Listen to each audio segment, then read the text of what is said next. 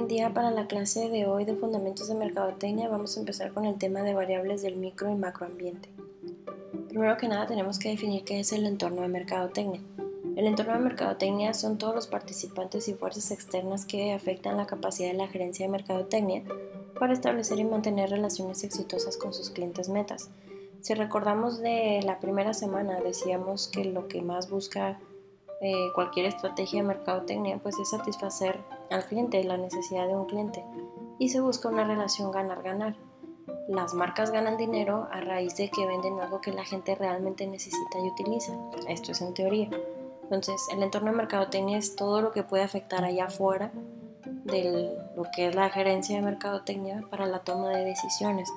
Todo repercute de una manera o de otra. Se hace la clasificación de microambiente y macroambiente, lo que está cerquita de lo que es el departamento de mercadotecnia y lo que está allá afuera y que no tenemos control, que es el macroentorno. Entonces, el microentorno está compuesto por los proveedores, la empresa misma, los intermediarios y los clientes. En la cuestión de los proveedores, pues si recuerdan, los proveedores son todos los que nos dan la materia prima para poder nosotros fabricar nuestro producto o que nos venden ciertos productos para poder nosotros brindar un servicio. Entonces, por ejemplo, si nosotros tenemos una juguetería, los proveedores son los que nos venden todos los materiales que necesitamos para hacer los juguetes. Telas, eh, plásticos, pegamentos, eh, accesorios, aplicaciones. Entonces, lo que hagan o no hagan los proveedores nos va a afectar de una u otra manera nuestras decisiones. ¿Qué pasó, por ejemplo, en el caso del 2017, cuando la gente empezó este, a hacer paros? Porque había subido mucho el precio de la gasolina y que la gasolina se agotaba de las gasolineras y la gente andaba histérica y fueron semanas bastante complicadas, ¿no? En el caso de los negocios, cosa que mucha gente no vio, eh, los proveedores nunca llegaron o llegaron muy tarde con los productos a las fábricas a las que tenían que llegar. En el caso de la comida, muchas cosas se echaron a perder, por lo tanto fueron pérdidas millonarias para muchos negocios, muchas máquinas todo lo que no llegó en tiempo, porque atrasas el trabajo de muchísima gente. ¿Y todo por qué? Por andar bloqueando las casetas. Entonces, ese es una manera de pues, explicarles cómo afecta, ¿no? Lo que, los proveedores, lo que le pasa a los proveedores nos afecta a nosotros como empresa. La empresa misma. Aquí hablamos específicamente del entorno del, de, que afecta al, al departamento de mercadotecnia. Entonces, el resto de los departamentos el departamento legal, el de ventas, el de compras, el de publicidad, eh, si es que está parte de mercadotecnia, el de producción, el de diseño, el de investigación y desarrollo. Todo lo que ellos hagan o dejen de hacer nos va a afectar a nosotros. Entonces tenemos que estar viendo cómo están trabajando los demás y cómo podemos mejorar esa relación para poder trabajar bien. Eh, los intermediarios, que es cuando nuestro producto ya está listo, nosotros lo mandamos con ciertos distribuidores para que lo puedan llevar a la tienda y que la gente lo pueda comprar, pues también van a afectar nuestro, nuestras decisiones.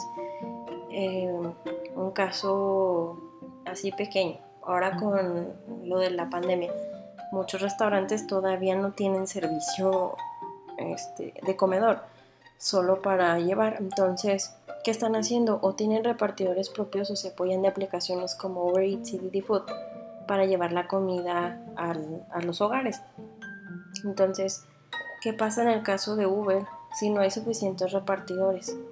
La empresa no va a poder dar abasto a los pedidos. De hecho, la aplicación te bloquea y te dice que no está disponible en el momento o te cobran un extra por traer a un, a un repartidor perdón, de más lejos para que pueda llevarte la comida y ya pues es decisión del cliente si, si quiere o no esperarse o pagar más. El caso es aquí que como hay pocos repartidores ciertos días a ciertas horas, pues no tenemos la seguridad de que siempre podemos estar dando el mismo servicio. Esto en el caso de las aplicaciones de, distribución de comida, ¿no? En el caso ya de empresas grandes, si no tenemos nosotros una cadena de distribución, un sistema de transporte propio, pues va a ser complicado, no imposible, pero sí complicado tener este siempre seguro que los productos van a llegar a cierta hora a todos los lugares a los que tengan que llegar. Entonces tenemos que checar que siempre estén funcionando lo mejor posible. Dentro del microentorno también tenemos los competidores, que si bien no tienen una influencia directa, pues tenemos que estar este, pendientes de qué están haciendo. Obviamente no voy a, preguntarles ni me van a decir ni de chiste, este, oye, estoy haciendo esto, eh, para que tú no lo hagas. Aquí se trata de hacer algo que se llama benchmarking. El benchmarking es fijarse qué está haciendo la competencia y si está haciendo algo mal, no hacerlo nosotros y si lo está haciendo bien, hacerlo nosotros mejor. Obviamente en la competencia pues no vamos a poder saber muchas cosas, la forma en la que toman decisiones o el por qué toman ciertas decisiones pues muy difícilmente vamos a saber, pero lo que hagan y que los clientes puedan ver, nosotros también lo podemos ver. Eh, un caso muy común es por ejemplo cuando mandan a alguien a comprar eh, una canasta básica o un mandado básico a la marca de la competencia y llevan fotos, llevan el ticket para poderlo poner en la tienda de la competencia en la entrada. Y es donde vemos en la entrada el carrito de la tienda que estamos visitando y el carrito que representa la competencia, los tickets con todos los productos que llevan y la comparación de precios, ¿no? Siempre hacen esto como para comparar quién vende más barato. Ahora, no es engaño, porque realmente pues si te están dando la lista completa de precios y todo, pero muchas veces una tienda de un supermercado, una tienda de conveniencia puede ser más barata para ti, no para otra familia, porque depende exactamente de qué productos compres. Entonces, digo, es una guía en que tú veas los carritos en la entrada con la comparación de precios, pero realmente es algo muy personal, porque no todos compramos lo mismo en donde mismo. Entonces, si quieren hacer una comparación específicamente para ustedes, pues tendrían que hacer el mandado exactamente igual en una Soriana, en un Walmart, en una Super, en un Smart y ustedes comparan cuál les conviene más a ustedes por lo que ustedes compren. Entonces, sí cambia ahí un poquito, pero igual es una forma de, poder estar estudiando la, competencia, ¿no? Antes, una vez me tocó conocer a una persona que se dedicaba a esto, este, mandaban a las personas con, así literal, una libreta para que anotaran los precios de la competencia y a esta persona que me tocó conocer la tenían vetada de la Soriana porque siempre la mandaban a checar precios. Entonces, ¿qué pasa ahora? Ahora es más sencillo hacer esto porque pues hay celulares y puedes estar grabando y ni quien se dé cuenta, obviamente si son discretos o simplemente vas, compras el mandado, llevas el ticket y el mandado para que vean la comparación, ¿no? Entonces ahora sí es un poquito más sencillo la estrategia de comparar los precios entre tiendas. Ahora, otro de los personajes del microentorno son el público y los clientes. El público pues es cualquier grupo de personas que tiene un interés o un impacto real este, en la capacidad de una empresa para alcanzar sus objetivos. No precisamente te compran, pero pues influyen. Y los clientes pues son lo más importante, son los que siempre te están comprando. Entonces tengo que buscar yo la manera de tenerlos contentos y de que sigan comprándome a mí, crear una relación sólida para que sean clientes leales de mi marca. Entonces, lo que diga la gente, tanto público en general como clientes que ya tengo cautivos, siempre van a ser este, muy importantes y van a influir mucho en las decisiones de la empresa, en lo que se hace y lo que se deja de hacer. En el macroentorno estamos hablando de cosas de las que no tenemos ninguna clase de control. En el caso del microentorno tenemos cierto control, ¿no? Porque, por ejemplo, tanto con distribuidores como con proveedores, pues tenemos contratos y tenemos formas de ponernos de acuerdo. Este, pero en el caso del macroentorno no. El macroentorno son todos los factores sociales, demográficos, económicos, tecnológicos, políticos, legales y culturales. es decir, la vida de allá afuera, cómo me afectan mis operaciones de la empresa y cómo me tengo que adaptar yo. Obviamente la, primera que son los factores sociales son las variables más difíciles de predecir. Yo no puedo eh, decirle a la gente cómo tiene que vivir o cómo es correcto o cómo es incorrecto. Eso es muy personal. Entonces es algo muy difícil de predecir, de influenciar o de incluir en un plan de mercadotecnia. Por eso es que se estudia tanto el cómo vive la gente. Ya en la siguiente clase vamos a ver la cuestión de las generaciones, que es un tema bastante extenso y muy interesante sobre cómo actúa la gente dependiendo de la generación a la que pertenece y el por qué pasa eso. Ya veremos ese tema con calma la siguiente semana. El caso de los factores sociales, el que más eh, nos interesa es el estilo de vida, que es la forma en que la gente elige vivir, cómo eligen qué productos y qué servicios adquieren, ver cómo viven, el qué les gusta y qué no les gusta.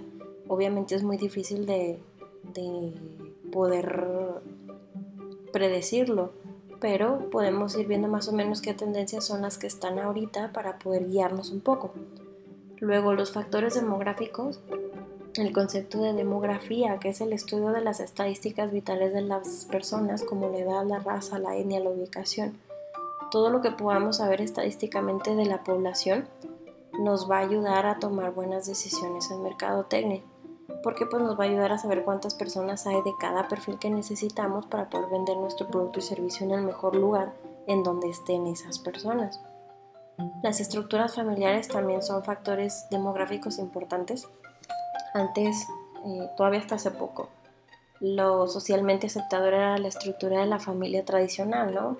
Papá, mamá, hijos. Pero realmente cuántas estructuras familiares existen, todas válidas, por la razón que sea. Tenemos familias donde hay dos papás, donde hay dos mamás, donde los niños viven con los abuelos, parejas sin hijos, parejas que nada más tienen perros o gatos o cualquier tipo de mascota, este, parejas que tienen hijos y tienen mascotas o que viven con familia extendida. Entonces, son muchas eh, estructuras familiares, no nos vamos a meter en que si está bien o está mal, solamente es que hay que ser conscientes de cuántos diferentes tipos de estructuras familiares existen porque al final de cuentas son clientes para cualquier tipo de producto y servicio y tenemos que estudiarlos para saber qué necesidades tienen, qué gustos tienen y poder adaptarlos mejor a ellos. Ahí en las diapositivas les dejé algunos ejemplos de estructuras familiares que por razones del destino, si quieren verlo así, pues se dan, ¿no? Tenemos que tenerlas a todas estudiadas, no para juzgar, sino para poder hacer las mejores estrategias de mercadotecnia para cada tipo de familia, que se adapte mejor a las necesidades que tiene cada núcleo familiar. Luego tenemos los factores económicos. Obviamente esto es muy básico, ¿no? La cuestión económica siempre va a afectar las decisiones de las empresas y de las familias. Entonces, no solo la situación económica de la misma empresa, sino de la región donde se hacen negocios. Qué tan complicado es entrar con un negocio, por ejemplo, de deportes extremos al estado de Chihuahua o a la ciudad de Chihuahua. O qué tan difícil es entrar con un negocio de comida. Pues obviamente necesitas estudiar el lugar al que vas para saber qué tan complicado no es. Entonces, eh, por ejemplo, si hablamos de los autos de los carros, las ciudades grandes del país, como hablamos Guadalajara, Monterrey, Ciudad de México, tienen pues básicamente todas las marcas de autos que se puedan imaginar, ¿no? incluyendo autos de lujo como Ferrari. ¿Por qué? Porque es donde hay personas que tienen el capital para poder comprarse un carro de esos. Ahora imagínense aquí en Chihuahua que llegue una agencia tipo Ferrari o tipo Aston Martin una marca así de super lujo, es más un Tesla. ¿Quién va a tener el capital para comprarse un carro de ese nivel? No muchos, van a ser contados, yo creo con la mano, con los dedos de la mano cuántas personas pueden comprar un carro de ese tipo. Ahora, aunque hubiera la posibilidad, imagínense qué triste tener un Ferrari y traerlo por las calles tan feas de la ciudad de Chihuahua. Imagínense la de topes, hoyos y cráteres que hay. Pobres carros porque pueden, suelen ser carros muy chaparritos. Imagínate, no puedes correrlo en ningún lado porque imagínate en la cantera te volteas. Entonces hay que ver todo ese tipo de situaciones, ¿no? No estamos ni con las condiciones adecuadas para conducir un carro de esos aquí, ni tenemos la preparación porque un carro de esos no cualquiera lo puede manejar. No nomás se trata de saber automático o estándar, tienes que saber otras cosas. Y obviamente la cuestión económica pues no, no da la ciudad como para tener una agencia de carros de ese tipo. Digo, es por poner un ejemplo, pasa con muchos tipos de productos, ¿no? Que la ciudad no está para ese tipo de productos. Ahora, por otro lado, la crisis económica pues puede hacer difícil que una empresa venda sus productos o servicios porque no son prioridad. ¿Qué pasa ahorita con la pandemia? ¿Cuántos negocios tuvieron que cerrar operaciones porque simplemente la gente no compraba? Como también, ¿cuántos negocios surgieron a raíz de la pandemia porque la gente prefiere comprar otras cosas? Entonces, Ahí también entramos, por ejemplo, el caso de las guerras comerciales, como la que está muy sonada y trillada ahorita entre Estados Unidos y China, con lo de Huawei y ahora que quieren, este, ¿cómo se llama? Banear TikTok y un montón de cosas. Que están pasando. Entonces hay que tener cuidado con las cuestiones económicas, no a lo mejor directamente de los clientes, sino también de qué está pasando allá afuera entre los gobiernos para saber cómo puede afectar operaciones de nuestra empresa. Otro factor sobre el que no tenemos ningún tipo de influencia pues son los factores tecnológicos. Lo que hagan las empresas de tecnología al resto de las industrias se tiene que adaptar sí o sí. Entonces se refieren a todas esas fuerzas que desarrollan cosas nuevas para poder crear nuevos productos y servicios. Obviamente hay cosas que nos van a ayudar como hay cosas que nos van a afectar. Por ejemplo, el caso de la marca Kodak, no sé si la recuerden, este, fabricaban, eh, aparte de los rollos, pues las cámaras, ¿no? Así manuales, análogas. Y cómo se fueron quedando atrás cuando marcas como Nikon o como Canon fueron sacando cámaras digitales. Y ellos no querían porque decían que, pues no, que la fotografía clásica nunca iba a morir y no sé qué. Y ahorita, ¿en dónde está Kodak? Realmente, ¿dónde consigues una cámara Kodak ahorita?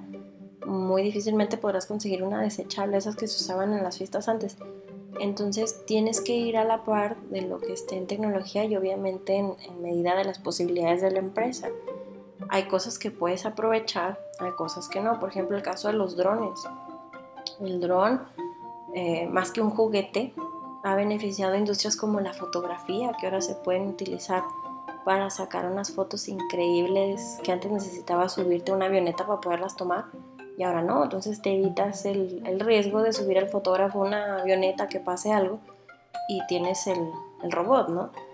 En el caso de los noticieros, cuando hacen tomas en vivo de alguna protesta o de algún evento así bien grande y no tienes que tener a a los del noticiero ahí en el helicóptero trepados, entonces te ahorras gastos y pasan un montón de cosas. Para vigilancia, para sistemas de transporte, entonces te sirve para muchas cosas. Entonces fue algo que las empresas no hicieron porque sí, fue algo que la industria de la tecnología fue desarrollando y las marcas lo fueron aprovechando. Entonces, este, tenemos que ver cómo la, los inventos que van surgiendo tecnológicos los podemos aprovechar, como el caso de los vehículos eléctricos que tiene Coca-Cola, los camioncitos esos que andan en el centro histórico, ahí por la Liber, andan entregando Coca-Colas. ¿Por qué? Porque son camiones chiquitos que pueden pasar por las callecitas del centro, no te gastan tanto y puedes llegar a los lugares más chiquitos que te puedas encontrar.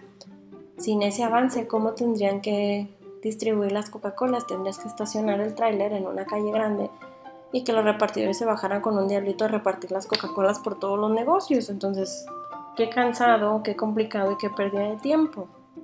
Otro de los factores que también afecta al macroentorno son todos los políticos ilegales, es decir, lo que pasa entre los gobiernos, las leyes nuevas que surjan, eh, leyes que protegen a consumidores, leyes que protegen a las empresas a los productos, como por ejemplo lo que salió ahora en abril, la norma 051, la norma oficial mexicana. Si no la han oído, investiguen un poquito.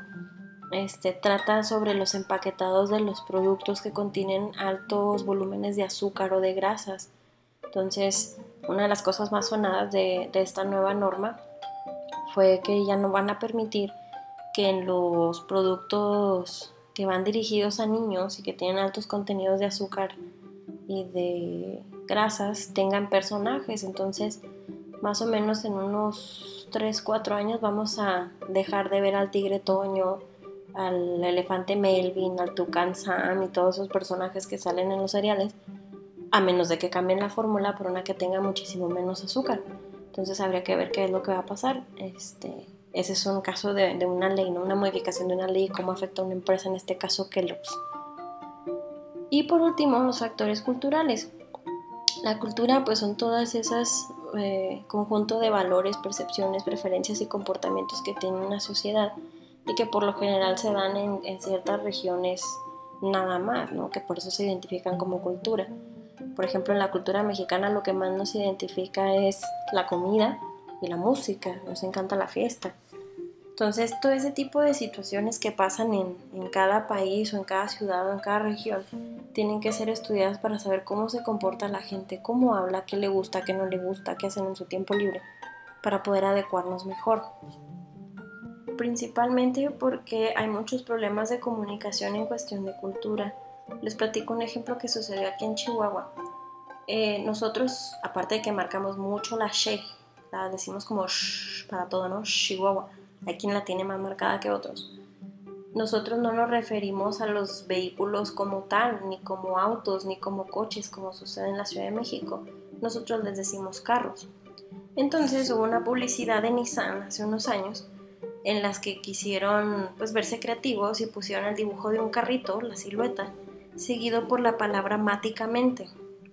Obviamente querían decir automáticamente, pero nadie lo entendió, porque nadie le dice auto al auto. Todo el mundo le dice carro, entonces carromáticamente no es una palabra que exista. Y la gente se empezó a confundir mucho. O sea, ¿qué, quieren decir carromáticamente qué? Entonces se fueron dando cuenta sobre la marcha porque nadie se le ocurrió investigar como les decíamos a los vehículos y tuvieron que modificar la publicidad en la agencia. Esto pasó en Hidocha hace unos años. Este, voy a ver si les consigo la foto. Lo que tuvieron que hacer, porque era algo impreso, tuvieron que mandar a hacer en, en vinil la palabra auto y la pusieron entre paréntesis encima del carrito para que se leyera automáticamente. Y la gente como que, ah, ya lo entendí. ¿Por qué? Porque son formas de hablar. Si hubieran sabido que nosotros, digo, es algo obvio, para nosotros, pues les decimos carro, siempre ha sido así, o le decimos mueble o garra. Entonces hay muchas formas de referirse a un vehículo. Pero si la gente que hizo la publicidad no sabe al lugar al que está llegando cómo hablan, va a haber muchos problemas de comunicación y todo por cuestiones culturales. Incluso puede llegar a ofender a gente sin saberlo, entonces hay que tener muy bien estudiada la cuestión cultural para evitar este tipo de problemas. Si se fijan esto en macroentorno, pues son elementos de los que no tenemos control de nada. Tenemos que estar yendo básicamente con, el, con lo que está pasando allá afuera, ¿no? Sí estar muy pendientes de cuáles son las tendencias, qué está de moda, qué ofende a la gente, qué no ofende a la gente, qué le gusta, qué está buscando, para poder ofrecer de, nuestra, de una mejor manera nuestros productos y servicios. Sobre todo para evitar problemas de comunicación como lo que les comentaba con la cuestión cultural, ¿no? Entonces, con esto terminamos la primera parte de este tema. La siguiente clase vamos a estar viendo la cuestión este, dentro de la demografía las generaciones que existen, por qué es tan importante este tema, que no nada más se utiliza en mercadotecnia, sino también en otros temas como en psicología y como en antropología. Eh, si es extenso, por eso no, no lo quise mencionar en, en, este audio, porque si no me llevaría yo creo que una hora más. Entonces lo vamos a ver la siguiente clase, van a tener una pequeña actividad ahí en Classroom para la siguiente semana y nos seguimos escuchando por este medio.